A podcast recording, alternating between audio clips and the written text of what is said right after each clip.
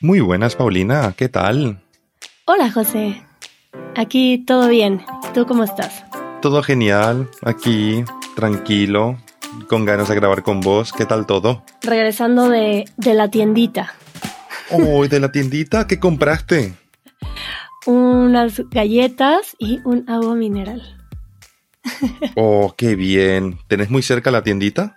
Sí, yo creo que es muy probable que siempre exista una tienda muy cerca de tu casa, eh, que mm, le llamamos así, la tiendita muchas veces. Y existe mucho esto en México de que la gente pone una tienda en el garage de su casa, en un pequeño espacio que dé a la calle, pero la gente vive ahí.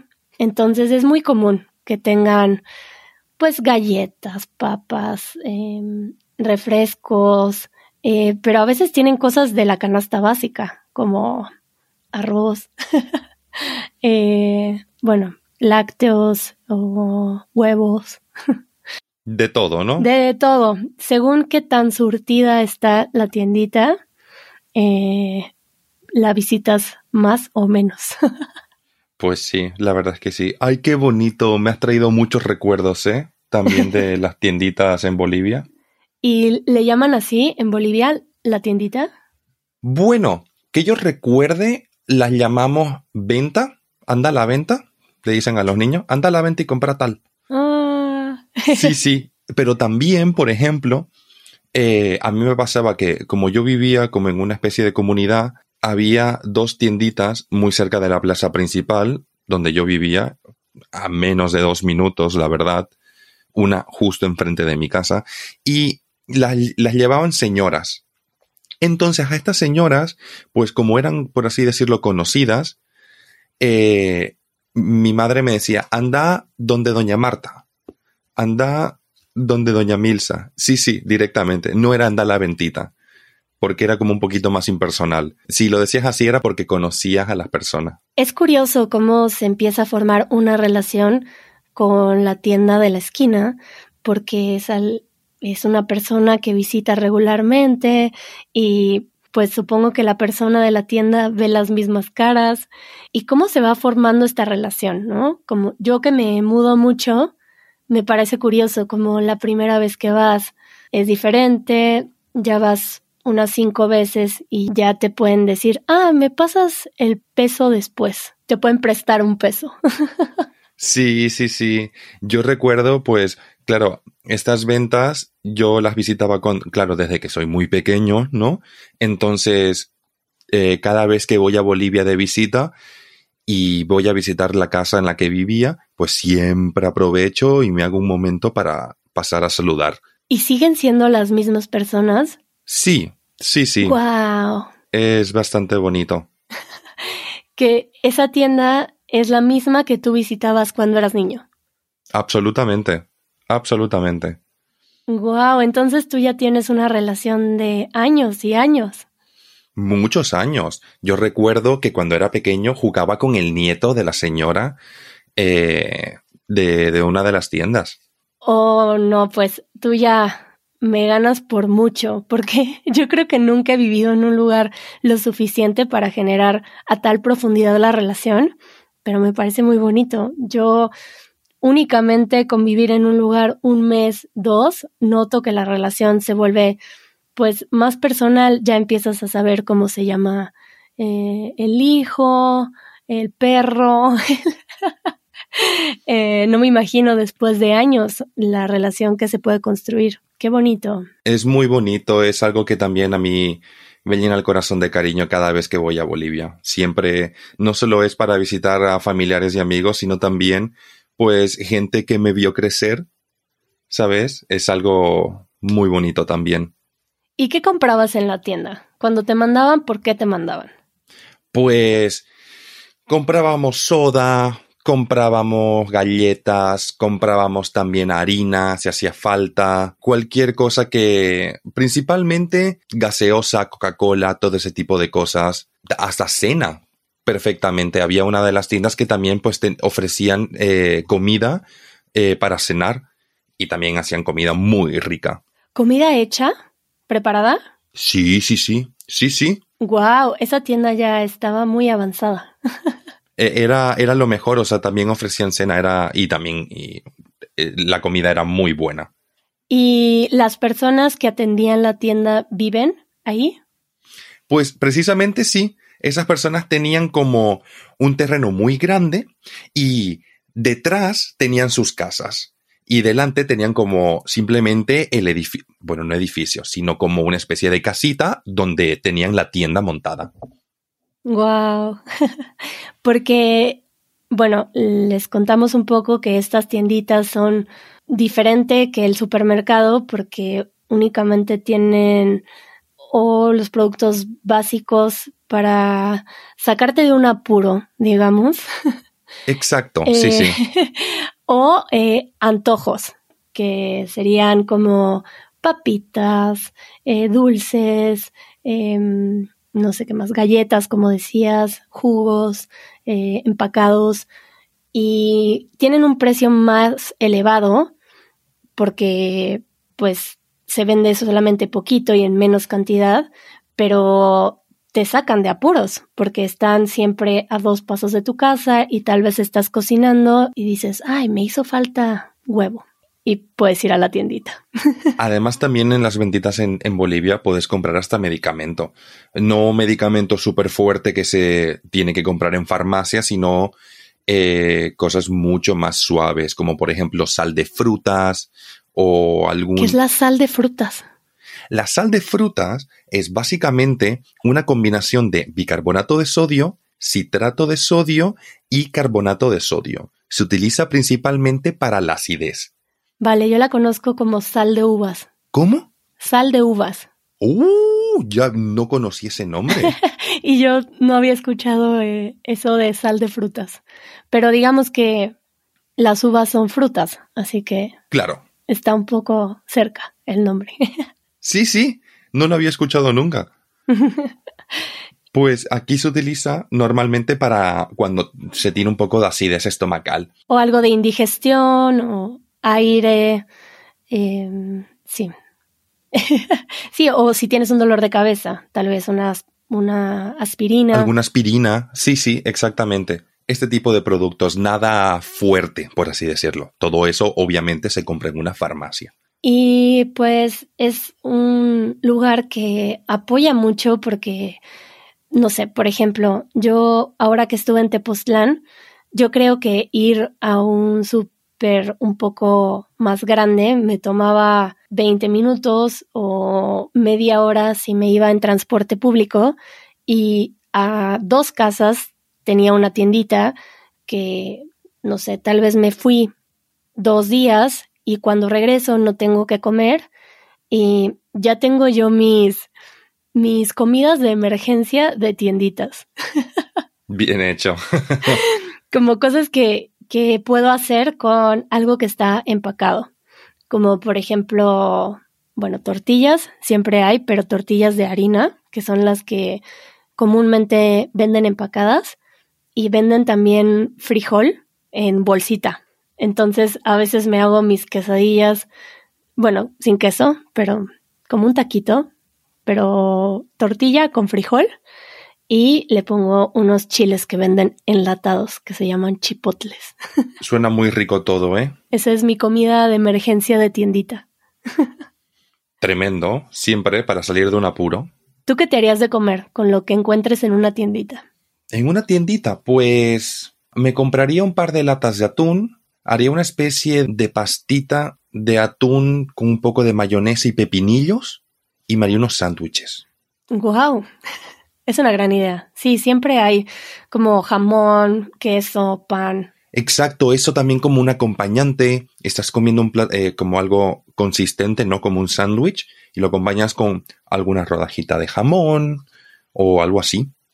O también un clásico, el gazpacho. Ahí te estás yendo entonces a la tienda de España, ¿cierto? Sí, sí. ¿Y, y cómo, cómo sería lo equivalente? Cuéntanos un poquito de, de esa relación que tienes con una tiendita, ¿cómo es en España? Pues mira, tenemos estas tienditas a las que le puedes decir, pues sí, tienda, tiendita, pero tampoco no es nada raro escuchar eh, llamarlas badulaque o paquis. Entonces, me gustaría hacer un pequeño inciso sobre la última palabra, la que he dicho. En realidad sobre las últimas dos. Badulaque, si uno la busca en el diccionario, verá que tiene muchos significados que no tienen nada que ver con el significado eh, con el que he utilizado la palabra. Badulaque a día de hoy se utiliza mucho para referirse a esas tiendas pequeñitas que están, pues, por toda la ciudad. Cerca de casa. Sí, exactamente. Si uno la busca en el diccionario, no tiene nada que ver con ese significado. Hay algo característico de estos Badula que es que es también que la mayoría de las personas que trabajan ahí normalmente son pakistaníes o personas del Medio Oriente. Entonces, uno puede pensar que puede resultar ofensivo utilizar la palabra paqui para referirse pues al lugar, pero me gustaría hacer la aclaración que si uno utiliza la palabra para referirse a una persona como paqui, pues sí, eso puede ser ofensivo y es mejor no utilizarlo, evidentemente.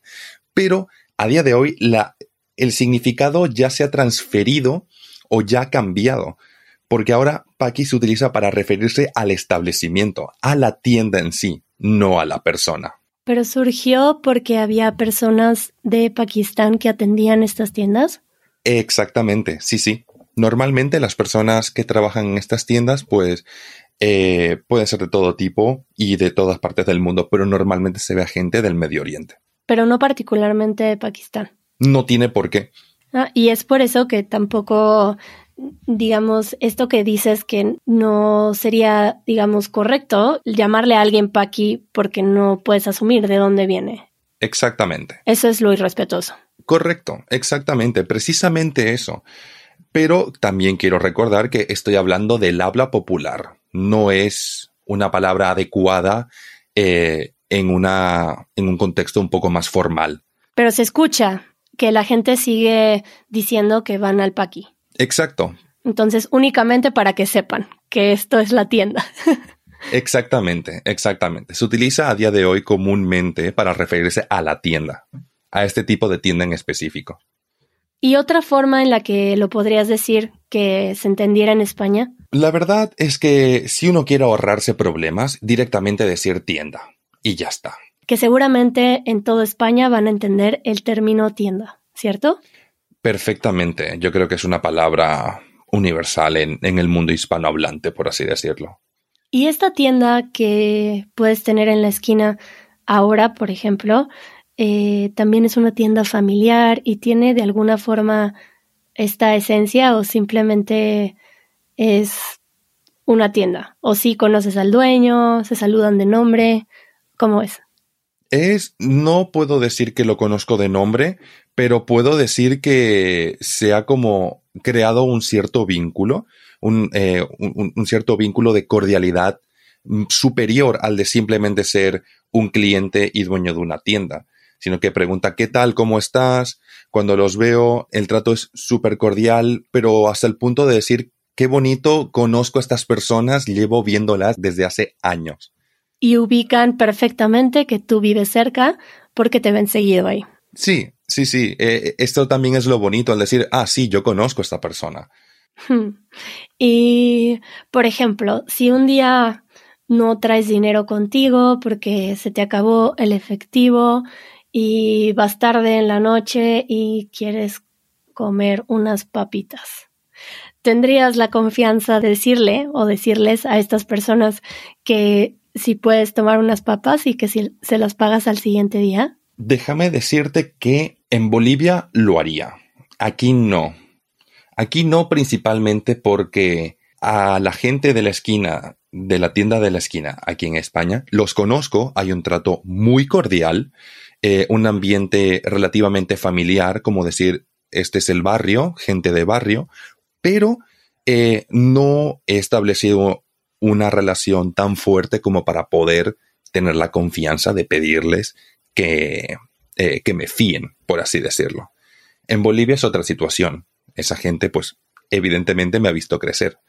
Entonces, eh, creo que también por respeto no lo haría. Es curioso esto de, de fiar y la confianza que se tiene alrededor de esto. Eh, por ejemplo, esto que te decía que tal vez después de un par de semanas o un mes que frecuento una tienda, ya me empiezan a decir que si les paso eh, el peso que me falta eh, mañana o si no tienen cambio me dicen, ah, luego me lo pasas, pero incluso hay, hay algunas tiendas en donde pueden apuntar eh, ciertas cosas que debes. Si vas y no tienes dinero y ya te conocen, pueden apuntar en una libreta que te llevaste tal y tal producto y después de un tiempo puedes decir, ah, eh, ¿cuánto les debo? Y sacan tu cuenta. sí, sí. Es bonito tener esta, esta confianza de decir, claro, no hay problema, te puedo fiar esto y ya luego me lo pagarás. Y pues sí, que tengan un registro. Hablando de fiar, y para terminar este podcast, eh, quiero contarte que así como son de creativos los mexicanos, tienen algunos letreros muy simpáticos para decir que, que no fían. Y es muy común encontrarte estos letreros que dicen que aquí no se fía. Porque bueno, obviamente nada más a la gente que conocen y mucha gente lo pide. Es, es como muy común en México que la gente pide que lo paguen después también porque en ese momento no tienen dinero y necesitan comida. Entonces, seguramente en la tienda pues tienen problemas de cobro y para evitarlo ponen algunos letreros y quiero compartirte algunos de los letreros de humor mexicano. Por favor. Bueno, hay algunos típicos que nada más dicen como no se fía, mañana sí, como diciendo como cada vez que vas hoy no, pero mañana sí. Sí, sí, eso es buenísimo. y tienen como una carita como de risa, ¿no? Em, dice otro, no confunda la amistad con negocio, no fío. Correcto, sí, sí, es que eso también puede ser un problema, la gente que se aprovecha. y hay unos que dan mucha explicación. Por ejemplo, hay uno que dice, no fío, ni doy, ni presto, porque si fío pierdo lo que es mío. Si doy, pierdo la ganancia de hoy, y si presto, al pagar me hacen mal gesto. Para evitarme todo esto, ni fío, ni doy, ni presto. Ole, qué bonito. Hasta rimando. y luego, no, no quiero fiar, porque no quieren pagar, y si quiero cobrar, me quieren pegar de esta manera no quiero jugar y por eso mismo no voy a fiar. Muy bonito, ese me ha gustado. Y bueno, nada más te voy a decir uno que me dio mucha risa. Dice, solo fío a adultos mayores de 80 años acompañados de su abuelito. Eh, perfecto, así te evitas todo problema. y em, bueno, pues creo que eso fue todo. Eh, nos escuchamos pronto, José. Nos escuchamos prontito, Pau. Adiós. Adiós.